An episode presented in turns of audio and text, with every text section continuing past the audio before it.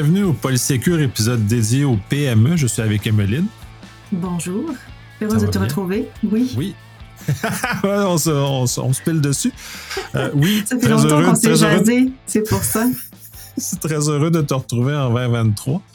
Euh, nous allons commencer l'année, euh, en tout cas du moins pour ce qui est de l'enregistrement, parce qu'il va y avoir un épisode qui quand même est diffusé malgré tout en, début d'année, euh, sur les contrôles que le gouvernement fédéral a mais en tout cas, élaboré conjointement avec une autre organisation qui sont destinés aux PME, justement pour les aider à cheminer euh, en cybersécurité pour atteindre un, niveau minimal de sécurité, justement pour pas qu'on les retrouve dans les mythes.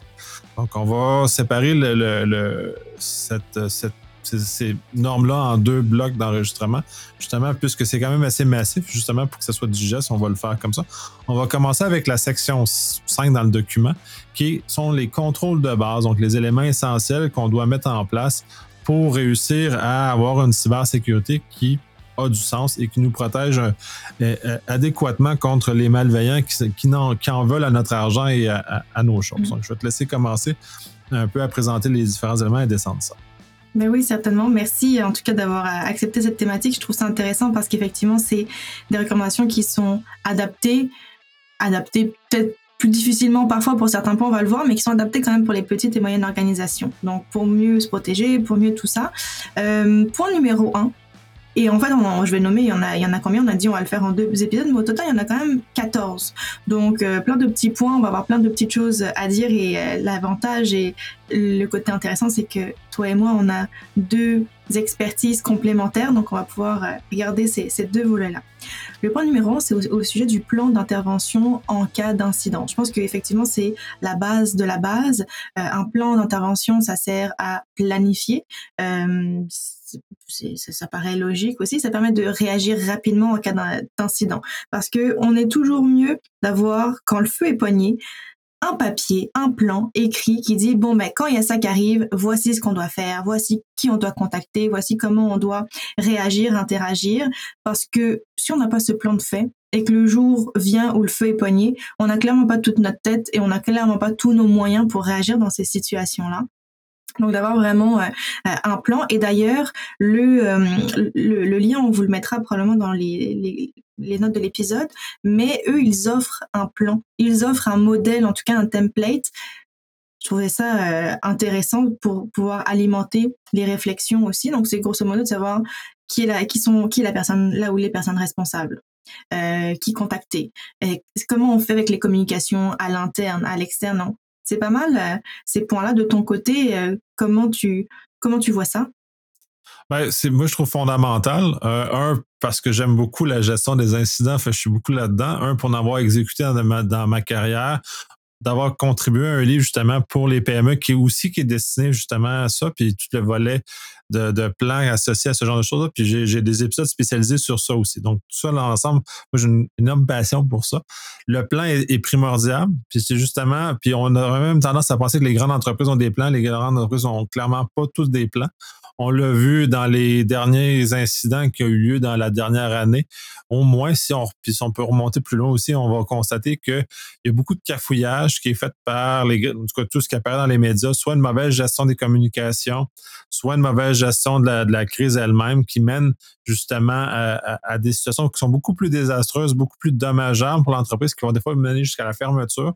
Donc, c'est bien de savoir quand le feu est pris, d'être capable d'avoir un plan clair et une pratique. Puis même ça a l'air, ça a l'air banal, comme ça, on va le gérer quand ça va arriver.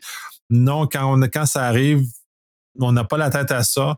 Le plan va justement nous aider de, nous sortir de l'émotion et nous mettre dans l'action et l'action concrète et rationnelle qui justement nous amène à quelque chose. Fait que ça, ça vient guider et c'est, à mon avis, fondamental, mais malheureusement euh, sous-estimé par bien des gens. Puis ça n'a pas besoin d'être compliqué, puis le template est très intéressant puisqu'il donne déjà un point de départ. Déjà d'avoir ça, c'est déjà mieux que rien à voir. Que déjà là, on est capable d'avoir les noms des personnes, savoir quoi faire, comment, comment communiquer ça. Puis quitte aussi à aller voir des intervenants externes parce que ça demande des spécialisations spécifiques. On va parler pendant la communication. Il y a peu de gens qui sont vraiment spécialisés en communication. Allez, allez vous trouver des experts en communication qui vont vous accompagner. Des experts techniques également, parce que dans certains cas, ça va, ça va être nécessaire. Est-ce que vous avez une assurance qui va venir vous aider? Est-ce que tout, tout ça doit être mais maintenus là-dedans pour en faire une, une, gestion de crise qui va être ou d'incident qui va être adéquate et qui justement ne vous amènera pas dans les médias négativement. Il va vous amener dans un contexte où ça va être juste un, petit, euh, un petit trou, puis ça va pouvoir passer, puis reprendre vos activités normales et justement pas mettre en péril votre entreprise.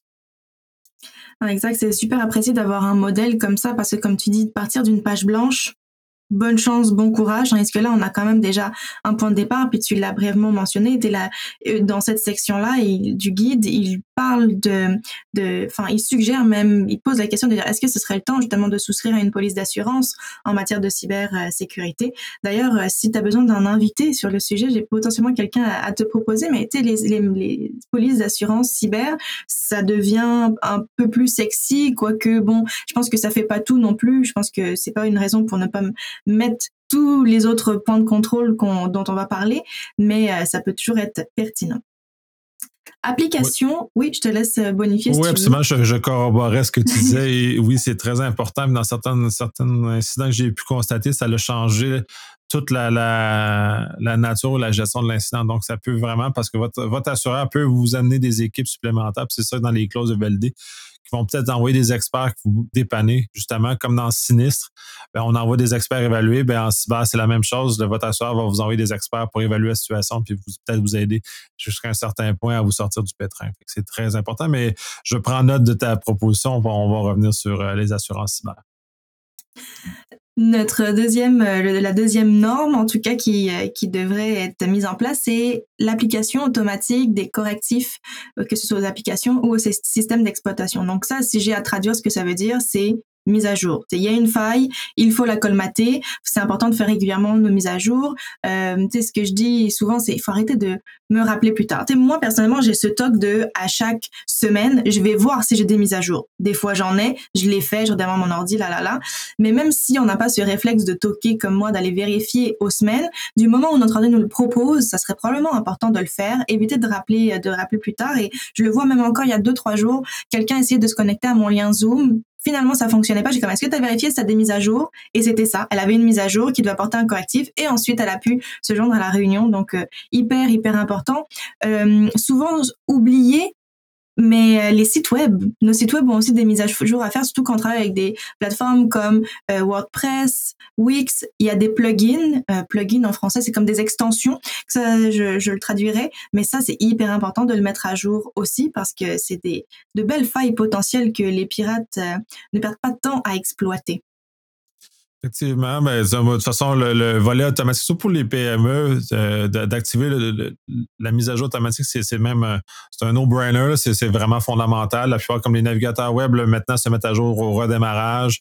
Euh, moi, mon, habitude de toquer n'est pas d'aller vérifier toutes les semaines, mais mon redémarrage à mon ordinateur fait que ça va ça va faire que tous les, les, les logiciels qui sont installés, qui vont démarrer, vont aller vérifier s'ils ont des mises à jour, et là, vont m'afficher leurs mises à jour. Généralement, je demande qu'ils fassent une vérification au moins euh, hebdomadaire, si c'est pas journalière, des, éléments de sécurité, justement pour disposer de toujours les, euh, dernières versions en main, de toujours avoir. Généralement, j'ai une fenêtre à peu près d'une semaine entre la disponibilité et l'application des correctifs sur mon ordinateur principal.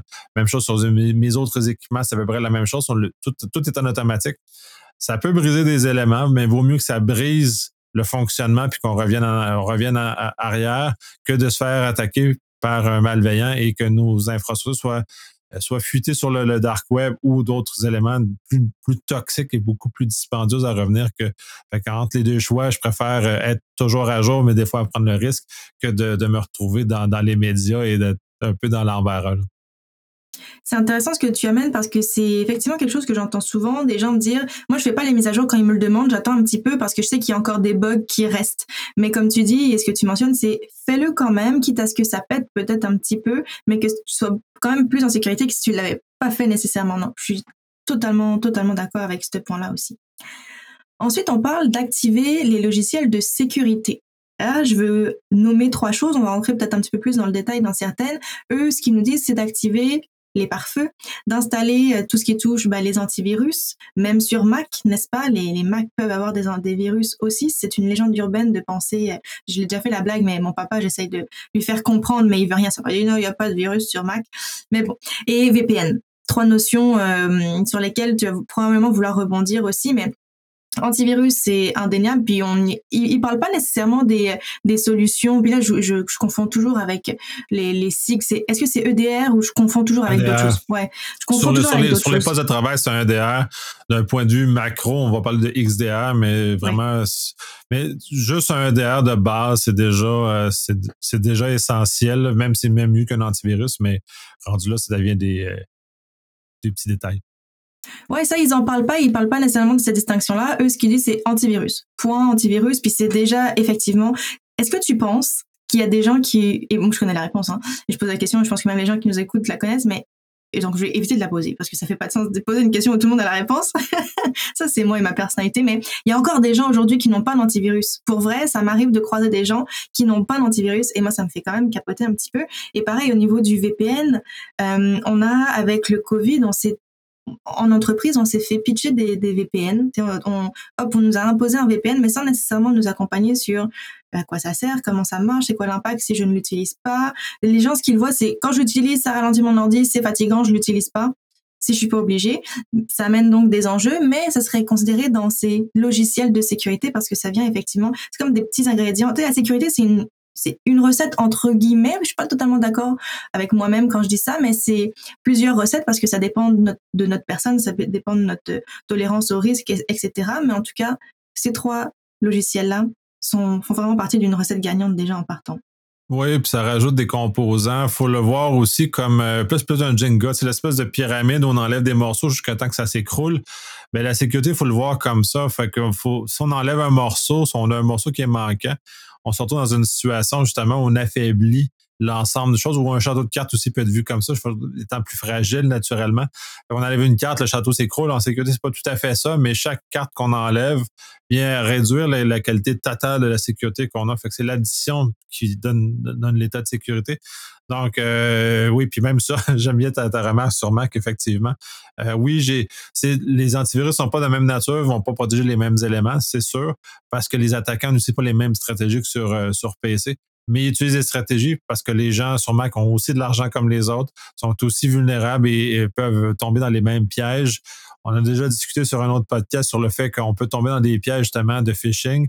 Sur Mac, on est aussi vulnérable parce qu'ils ont trouvé des, des, logiciels qui justement vont euh, créer les mêmes niveaux de dommages ou les mêmes extorsions associées avec euh, ce qu'on trouve sur PC. Donc, un comme dans l'autre, on est aussi.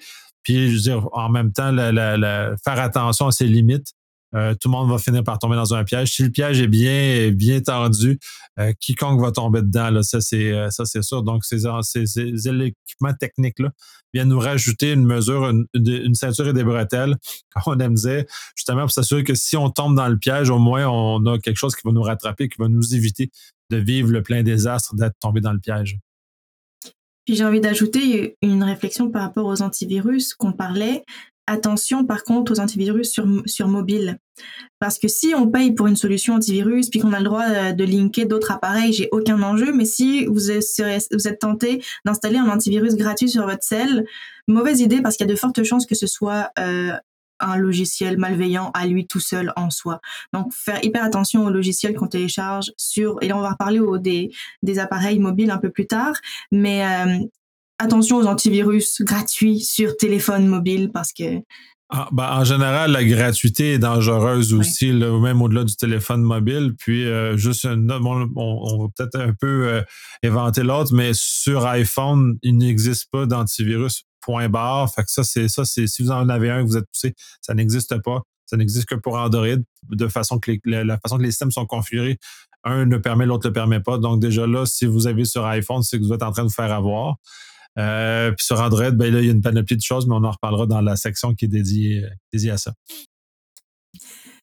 Ensuite, on parle de configuration des appareils pour assurer leur sécurité. Par là, on entend plusieurs euh, petites choses et on entend plusieurs types d'appareils aussi. Et je, je, vais vouloir faire certaines distinctions.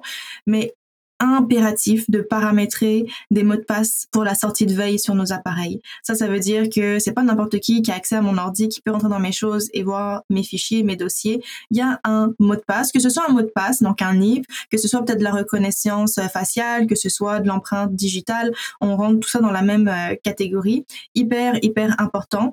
Euh, je pense que j'avais déjà mentionné sur le podcast, mais je le redis, moi, je suis le genre de personne qui fait des mauvaises blagues. Que si je suis en soirée avec des amis puis que je me compte que leur cell n'a pas de mot de passe, compte sur moi pour mettre un réveil à 3 heures du matin pour qu'ils apprennent à la dure. Ça, c'est moi. Euh, il mentionne aussi dans les recommandations de ne pas utiliser les sessions administrateurs de l'appareil pour travailler. Ça aussi, c'est quelque chose que je mets aussi beaucoup de l'avant parce que quand on est connecté sur notre session admin, et ça, c'est beaucoup plus pour, Windows. Mais on est, on est le boss de notre ordi. Donc, on est le boss de notre ordi. On peut télécharger ce qu'on veut sur notre ordi. Et ultimement, c'est nous le boss. Fine. Mais si un jour, on a téléchargé un petit truc, puis qu'on a un petit logiciel espion, on a quelqu'un qui, qui se de ce qu'on fait, ben, lui aussi, il est le boss de notre ordi, finalement. Donc, devenir cloisonné en, en ayant une, session admin, mais en utilisant une session utilisateur. À ce moment-là, si je veux télécharger quelque chose, ça va me demander mon mot de passe admin, mais c'est moi le boss, c'est moi l'admin, je connais mon mot de passe. Chose que si le fraudeur ou le pirate informatique est sur mon système, n'a pas le mot de passe, ne pourra pas aller plus loin. Est-ce que tu vois d'autres choses? Non, ben, je trouve ça important le, volet admin parce que c'est vrai que c'est un, un, stigmate de Windows parce qu'historiquement sur Windows, c'était c'était comme ça qu'on fonctionnait. Euh, si je regarde sur Mac, c'est ben, ça a été déjà un peu comme ça, mais ça l'est depuis très longtemps, ce n'est plus comme ça. Dans quel cas, on a juste des utilisateurs normaux qui opèrent là-dedans et à chaque fois qu'on a une opération de haut privilège à exécuter, ben, le mot de passe nous est demandé, justement pour pouvoir installer, pour pouvoir accéder à certains éléments du système qui sont protégés. Euh, on peut même les configurer certains paramètres qu'on veut qu'ils soient mis ou pas sous la, cette protection-là. Il y a quelques affaires, mais en général, on est il y a des éléments comme ça, fait qu'on a énormément durci Windows a fait le même effort aussi, mais on est encore dans ces vieilles habitudes-là qui sont dures à, faire tomber. Et surtout, en, en entreprise, je le vois souvent, parce que les gens, ah, ça m'empêche de travailler, oui, mais ça t'empêche pas de travailler, c'est parce que tes habitudes de travail ne sont pas adéquates par rapport à ce, que tu as à faire, parce que normalement, tu n'es pas supposé avoir des besoins d'admin que pour des besoins très spécifiques et très ponctuels. Donc, à ce moment-là, il y a peut-être une question à se poser sur la, façon dont le travail est exécuté. Mais ça, c'est très dangereux parce que c'est comme se promener avec une arme chargée. Euh, et à ce moment-là, on, on, le voit dans les maisons, une fois de temps, des armes chargées cause des soucis, peuvent se déclencher à tout moment, peuvent créer des, problèmes ou des drames dans certains cas. Donc, c'est juste à faire de faire attention. C'est une image un peu forte, mais qui est quand même à quel point la puissance de ce compte-là sur une machine peut nous amener et se protéger contre soi-même aussi d'un fond de, de mauvaise manipulation. Plus les mots de passe, ben les mots de passe dans votre routeur sans fil, le mot de passe dans, vos différents équipements, les changer parce que, bon, on peut trouver avec des, des, farceurs ou des farceuses comme toi qui vont venir changer les éléments comme ça. Cela étant une chose. L'autre, c'est que les malveillants aussi vont faire le même élément que tu mentionnes mais pour des fins plus néfastes. on se dit, ouais, non, mais c'est pas grave, mon petit système de domotique ou machin. Oui, c'est grave parce qu'ils peuvent savoir quand vous êtes à la maison, comment vous contrôlez vos affaires, vos habitudes. Donc, de savoir quand venir vous voler parce que vous n'êtes pas là, savoir quand euh, vous êtes là, justement, et, ainsi de suite, toutes ces habitudes de vie-là qui peuvent euh, amener ces malveillants-là à poser des gestes qui vont euh, venir causer préjudice matériel où vous allez des objets comme ça. Fait faire très attention. Fait que même si ça a l'air anodin, euh, ça ne l'est rarement parce que les malveillants sont très imaginatifs pour tirer et extraire de l'argent de leurs victimes. Je te remercie de nous amener dans cette direction-là parce que c'est exactement ce que je voulais amener comme idée quand je disais qu'on va parler de certains autres appareils qui, qui, qui sortent de nos habitudes. Tu sais, quand on parle appareil, on pense ordi, tablette, téléphone, mais tu l'as mentionné, les objets connectés, les routeurs, hyper importants aussi. Ça fait partie des appareils qu'il faut euh, sécuriser plus, plus, plus. En lien avec justement la sécurisation, qu'est-ce qui est un élément qui permet plus de sécurisation? Ça va être l'authentification et c'est notre prochain point, l'utilisation d'une authentification robuste des utilisateurs. Par là, on entend plusieurs éléments et je suis sûre que tu vas avoir plein d'autres choses à dire, mais moi, les points que je martèle tout le temps et je me dis on est en 2023, mais il faut encore répéter ces points-là. Et oui, parce que le changement, c'est inconfortable et on, ça prend du temps aussi. Mot de passe. Mot de passe robuste, mot de passe unique, le double facteur d'authentification. On a fait tout un épisode dédié à cette thématique. Je pense même qu'on en a fait deux. Donc, donc, euh, allez réécouter ces épisodes-là, mais il faut mettre ces balises-là, c'est le strict, strict minimum. Et au-delà de ça, faut penser aussi à sensibiliser nos, nos équipes. À sensibiliser nos équipes, on fait ça comment Ben, faut leur donner un cadre. On peut pas juste leur dire, euh, tu les laisser un peu à eux-mêmes. Non, faut les accompagner. Il faut une politique qui vient encadrer les bonnes pratiques. Pour nous, un mot de passe robuste, c'est quoi? À quelle fréquence on change les mots de passe? Quel gestionnaire on utilise si on en utilise un? Euh, le double facteur, lequel est-ce qu'on priorise? Il y a tout cet aspect-là aussi, puis on en parlait de dire euh, le double facteur sur des appareils personnels versus professionnels, et on va y revenir euh, un peu plus tard à ces distinctions-là, mais ça englobe tout ça, l'authentification robuste des utilisateurs. Oui, ben, c'est ça ce qu'on voit maintenant. Ce que, ce que moi j'ai vu d'arriver avec le confinement, c'est que le déploiement massif de ces euh, des plateformes infonuagiques nous a amené aussi le déploiement massif euh, du deuxième facteur d'authentification ou du multifacteur, tout dépendant des organisations, justement, qui ont déployé ces éléments-là, un par des éléments normatifs ou par une saine gestion de, ce qui est associé. Donc, ça a amené les gens à être confrontés à cette, cette nouvelle, nouvelle approche-là de façon massive qu'on a vu en grande entreprise. Justement, en PME, c'est plus rare, c'est plus, euh, c'est plus inconfortable, comme tu mentionnes, où on a de la misère à faire ça, mais ça devient essentiel parce que le mot de passe par lui-même n'est pas une mesure suffisante pour protéger, surtout les actifs exposés. Parce que beaucoup de monde vont en info nuagique, ah oui, c'est le fun, c'est, souple, ça va bien, on peut le faire n'importe où. Ben, incidemment, les malveillants ont aussi le même genre d'accès. Donc, c'est important que vos systèmes, surtout, surtout infonuagiques, soient protégés par du deuxième facteur dans l'ensemble, même pour les utilisateurs normaux, même pour tout, justement, pour éviter que ces comptes-là soient euh, volés. Parce que les mots de passe se retrouvent inévitablement dans une fuite de données. Et les bretelles à la ceinture sont justement le deuxième facteur qui vient nous amener. L'usage d'un mot de passe unique, oui, ça demande quand même un certain effort au niveau des utilisateurs. Ça, il y a, plusieurs écoles de pensée. Moi, je, suis de celle des, euh, des, gestionnaires de mots de passe, avec mot de passe complexe dans un mot de passe unique et complexe dans une, mis dans une voûte. Euh, les, voûtes ont été mises à mal avec les annonces dans le début 2023. Donc, ont été mis à mal avec ce qui se passe avec euh, l'espace. Cela étant, c'est une histoire malheureuse de ce côté-là, mais ne veut pas dire que les autres ont le même problème. Et justement, les autres ont, des protections qui sont heureusement euh, meilleur que ce que l'espace peut offrir. Mais cela étant dit, euh, je suis de cette école-là de justement utiliser une voûte, utiliser le deuxième facteur quand vous pouvez, jeton physique si vous êtes capable. Puis en entreprise, même les PME, vous devez faire ce genre d'éléments-là parce que ça va vous justement vous sauver bien des problèmes parce que des fois, vous avez décidé de transférer votre système comptable en infonuagique, vous décidez de, ou même vous avez sur le site, mais vous êtes mal protégé mais venir dans votre système comptable, c'est la, fin de l'univers. Il y a toute la liste de vos clients, les fournisseurs. Ils peuvent même réussir à, facilement créer des fausses factures ou des faux transferts. Donc, c'est le, nerf de la guerre à ce moment-là qui va justement toucher. Et le deuxième facteur va vous empêcher, vous bloquer cette tentative-là, ou quitte à ce que même ça va te rendre visible dans certains cas, comme si on regarde ce qui est avec Office 365, par exemple, quand on est du modèle push, quand on reçoit un push et on n'était pas devant l'ordinateur, on peut soupçonner le fait que notre mot de passe a été compromis parce que le, le, le push est fait qu'une fois que le mot de passe a été saisi. Donc, quelqu'un ne connaît notre mot de passe à ce moment-là. Donc, c'est d'évaluer ces éléments-là justement comme des petits, euh, avertissements qu'on peut utiliser pour nous aider à mieux se protéger. Puis euh, tu, tu mentionnes un point important qu'on va reparler dans le, deuxième épisode, mais c'est en lien avec justement les fournisseurs externes, dont l'info nuagique, dont euh, tu prenais l'exemple du système comptable qu'on veut mettre dans le cloud. Mais ça amène aussi certains enjeux et souvent les entreprises vont se fier au système de sécurité de la plateforme. Donc dire euh, bon, ils assurent notre sécurité, on les paye pour ça. Oui, mais il faut aussi les aider à maintenir le système en sécurité. Et là, ce que je vois aussi, je fais une parenthèse loi 25, mais ce que je vois de plus en plus avec ces fournisseurs externes-là, c'est que les entreprises euh, ont l'impression que c'est pas leur responsabilité de protéger leurs renseignements personnels parce qu'ils font affaire avec des tiers. Parce que justement, je travaille avec, exemple, Go Rendez-vous, qui est une plateforme pour prendre rendez-vous et donc qu'à les données des clients dans le domaine médical. Parce que je fais affaire avec tel logiciel de comptabilité est-ce que c'est pas leur responsabilité de protéger mes données? Bah, Ultimement, c'est mes données, donc j'en suis aussi en première ligne responsable. Ça, c'est beaucoup quelque chose que j'entends.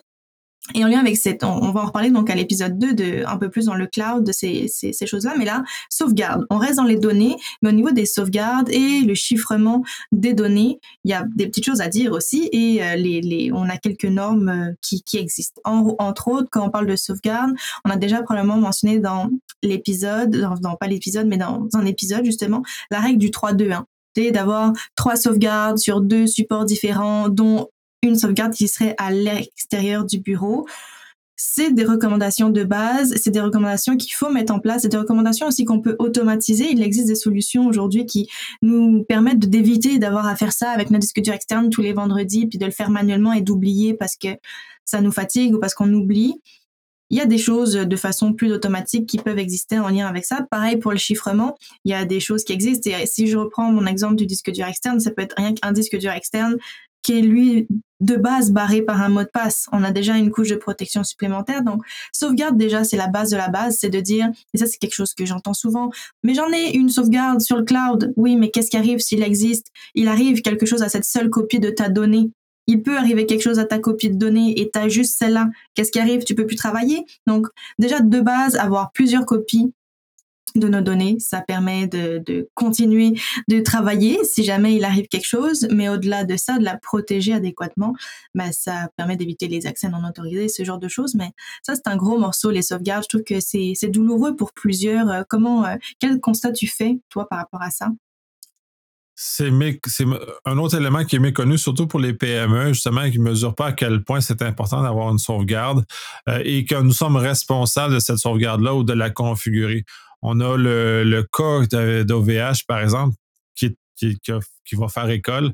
C'est-à-dire que c'est un fournisseur phonologique où, les clients avaient présumé qu'il y avait une copie de sauvegarde qui avait été faite par OVH. Et la réponse est non, parce que si regarde, tu regardes dans le contrat qui était, que ces gens-là avaient pris, il n'y avait pas de sauvegarde incluse. Donc, à ce moment-là, il y a eu une fausse présomption. Donc, à ce moment-là, on essaie de balayer ailleurs le, problème. Donc, le ce qui est arrivé ensuite, comme ces gens-là n'avaient pas de sauvegarde de leurs données et qu'ils ont perdu, puis tu sais, le, c'est pas le but, c'est pas stigmatiser spécifiquement au VH, parce qu'on peut avoir un, feu dans notre entreprise, puis nos serveurs brûlent. On peut avoir exactement les mêmes éléments que OVH a subi. Et si on n'a pas de sauvegarde hors site, ben, on se retrouve dans la même situation que toutes les petites PME qui se sont retrouvées euh, avec plus de, plus de données, plus de serveurs, plus rien. Et dans certains cas, ben, puis dans un très grand nombre de cas, justement, des entreprises qui n'avaient pas fait cet effort-là, ben, se sont retrouvées à la faillite parce qu'ils ont tout perdu. Puis généralement, là, on se rend compte à quel point l'informatique est essentielle au fonctionnement de nos entreprises maintenant, de par le fonctionnement des, comptes clients, les comptes fournisseurs, les procédés, les, les, données qui sont associées avec ce genre de choses-là nous permet justement de nous différencier. Et c'est là qu'on se rend compte à quel point euh, on est très dépendant de ces éléments-là et c'est mal perçu justement cette dépendance-là. Donc, du moment que la, dépendance est, comprise, c'est sûr qu'on a une sauvegarde justement pour être capable de, au moins dans un cas sur hors site, c'est sûr le 3-2-1 est optimal, souhaitable d'ailleurs, d'arriver à cet, état-là, mais de le faire comme ça. Puis l'autre pendant, mais c'est vraiment de, de ces sauvegardes-là, parce que les sauvegardes sont en dehors de notre périmètre normal. Et c'est normal, et, c'est essentiel de les, chiffrer, parce que si quelqu'un met la main sur ces, données-là dans un site de sauvegarde distant, euh, que ce soit info nuagique ou dans un local distant ou peu importe où on stocke nos, sauvegardes, euh, ben, cette personne-là a l'ensemble de notre entreprise entre les mains. Et au même titre que si on parle des données, si ces données se retrouvent dans les mains d'un malveillant ou même d'un compétiteur, euh, dans ce contexte-ci, ça peut venir nous causer un préjudice grave à notre entreprise, donc justement nous amener euh, à la faillite ou à des situations beaucoup plus difficiles financièrement qui vont justement mettre en, potentiel de mettre en péril euh, notre entreprise qu'on a en général mais beaucoup d'énergie à essayer de, de, construire, puis de voir ça s'envoler en fumée comme ça, c'est très triste. Pour des choses, dans ce cas-ci, qui sont assez faciles à mettre en place, peu dispendieuse en général, mais ça demande un petit peu d'effort à le faire, justement pour, euh, nous assurer que s'il y y a un pépin, ben on, on se retrouve pas dans, dans, dans, le pétrin. Puis aussi la fuite des données, loi 25, tu l'as mentionné tantôt, euh, si on met la main sur nos sauvegardes, d'autre, quelqu'un d'autre, un tiers met la main sur nos sauvegardes, ce qu'on a vu dans le cas de l'espace, par exemple, ben cette personne-là a accès essentiellement au contenu, ce ne sont pas chiffrés. Mais là, on est dans un instant de confidentialité. Donc, en plus d'avoir la, tristesse d'avoir perdu nos données, ben on a de, le la, commission d'accès qui est sur le dos, justement, parce qu'on n'a pas justement agi de façon euh, diligente pour protéger les informations qui sont sous notre responsabilité. Plus pas de responsabilité.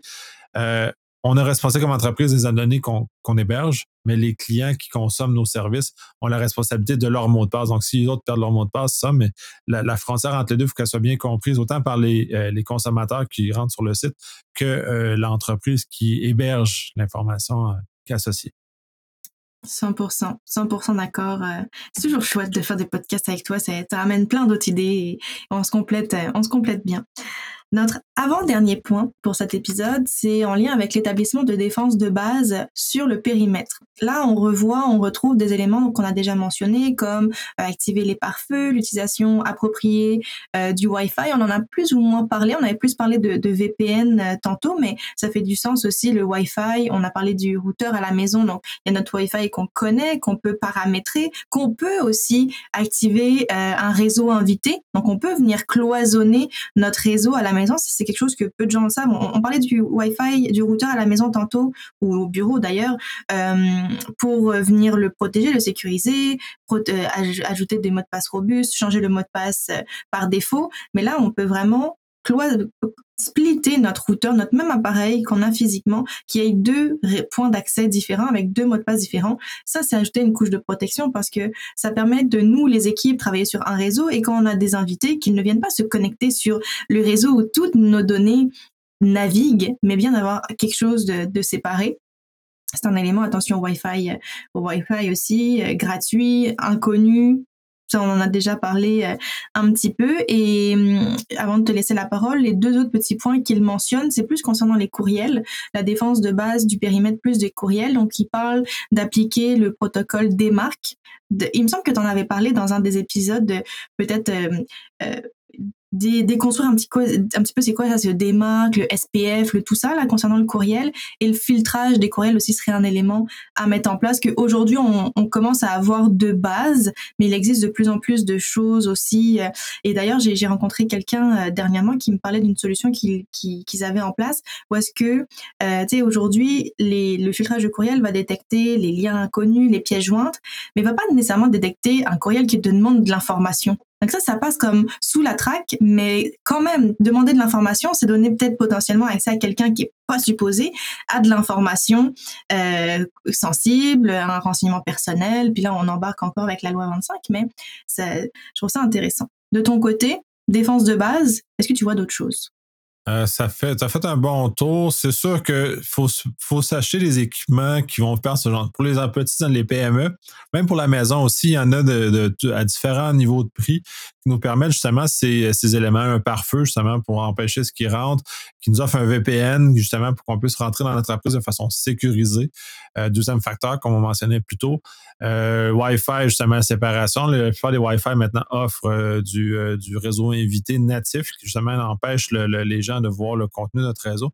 Euh, filtrer ce qui arrive de l'extérieur par les, courriels, entre autres. La plupart des systèmes l'offrent maintenant.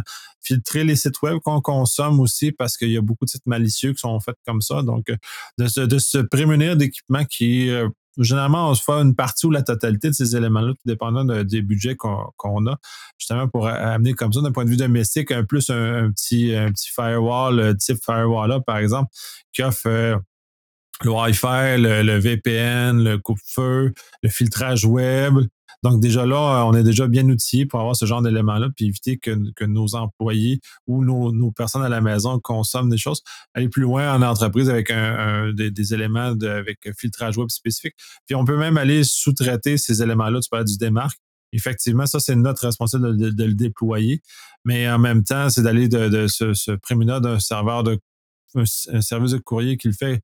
Euh, Google le fait très bien, par exemple, mais de point de vue, si on va workspace, d'un point de vue entreprise, va nous offrir des éléments comme ça, d'un point de vue, tous les, services comme ça. Outlook va le faire la même chose avec euh, Office 365, et ainsi donc de se prémunir de, des éléments comme ça pour limiter, puis tout ce qui est à l'intérieur, ben, de, s'acheter des petits équipements, sont pas très dispendieux, puis sont très utiles, puis de, de, plus en plus faciles à configurer je recite encore mon exemple de Firewall qui est une interface très facile à configurer, qui est accessible pour, euh, pour euh, les, monsieur et madame tout le monde, qui n'a pas besoin d'un expert pour le configurer. Donc, dès lors d'avoir ces petits équipements-là à, notre disposition. Il y en a d'autres euh, au niveau des Wi-Fi, la même chose, sont aussi faciles maintenant à configurer. Donc, de se prémunir d'équipements comme ça, justement, pour éviter qu'on soit un réseau complètement ouvert, puis qu'on ouvre sur la planète et qu'on soit facile à, facile à attaquer c'est euh, c'est intéressant ces petits dispositifs là je me rappelle même qu'on en avait discuté un petit peu plus longuement lors d'un épisode aussi et c'est là qui c'est le fun c'est que depuis tout à l'heure, on fait référence à plein d'épisodes que j'ai écoutés de ta part avec des invités, de nos épisodes. Donc on se dit, oh, on n'est pas trop à côté de la plaque, ou en tout cas le, guide, lui, de son côté aussi, ne l'est pas trop. Donc on, on, se retrouve au même endroit et ça, c'est le fun. Dernier, notre dernier point pour cet épisode, c'est euh, ça concerne le contrôle et l'autorisation euh, des accès. Donc, euh, ça concerne quoi? Ça concerne de restreindre les accès des équipes. Ça, ça permet d'éviter les accès non autorisés dans ce cas-ci. Donc, de gérer tout ce qui touche les privilèges administrateurs. Ça, ma recommandation de base, et c'est peut-être pas toujours facile de partir d'une feuille blanche là non plus, mais c'est d'avoir une liste des rôles et des accès. C'est d'avoir une liste de l'organisation, de dire quelles sont les plateformes sur lesquelles on a des comptes, quelles sont les plateformes qu'on utilise, et euh, de, de, corroborer un peu cette liste avec les personnes qui travaillent dans l'organisation, que ce soit à l'interne ou à l'externe, et de dire bon ben qui a accès à quoi? Donc d'avoir vraiment une liste des rôles, des accès, ça, ça permet dans un premier temps, si j'ai quelqu'un qui quitte, quelqu'un qui est promu, euh, d'avoir une meilleure gestion des accès de cette personne-là, de pouvoir révoquer ou bien réajuster si nécessaire. Mais une fois que cette liste des rôles et des accès est faite, ça devient pas mal un jeu d'enfant entre guillemets, mais déjà on a un meilleur contrôle. On a un, un portrait global de OK, quels sont les accès pour qui à ce moment-là, ben, on peut rectifier le tir en cours de route. Je pense que c'est vraiment si vous aviez une étape à mettre en place pour ce point-là demain matin, ce serait quoi l'étape numéro un? Ça serait probablement ça, de starter, de débuter une liste des rôles et des accès, de se poser, de brainstormer et de débuter avec ça. Absolument. C'est un des éléments essentiels qui est souvent. Ben, on, sont, tous délaissés finalement. Je veux dire un autre qui est délaissé, mais ils sont tous délaissés. Euh, justement, le contrôle des accès ou ce qu'on appelle la euh, gestion d'identité des accès, la GIA en général dans, les plus grandes entreprises. Justement, on est capable de, cloisonner ou d'amener aux bons endroits les euh, qui a accès à quoi. Et c'est pas besoin d'être très, très compliqué, mais justement de limiter tout ce qui est RH aux personnes RH, tout ce qui est personnes de, de production, production, et ainsi de suite. Justement, pour cloisonner, ça a l'avantage de limiter à l'intérieur de l'entreprise. Déjà, c'est une chose. Le second élément, le second bénéfice à ça, c'est que si on est attaqué, le compte qui a, été utilisé pour faire l'attaque, ben, va se retrouver lui aussi à être à, portée limitée. Donc, il ne viendra pas jeter l'ensemble de l'entreprise euh, par terre si c'est les RH, c'est seulement les données RH qui vont, être affectées, ça n'affecte pas la production, par exemple. Donc, c'est très important, ce type de cloisonnement-là au niveau des accès. Là, on parle de vrai accès, mais on peut le faire au niveau réseau. Tout, doit être segmenté de cette façon-là. Euh, probablement vous avez dû entendre parler du zéro trust, qui est une, une des approches justement de, limiter le plus possible ce genre d'accès-là. C'est très important. Puis l'exemple qui fait école, c'est RSA. C'est pour ça que je parle des RH.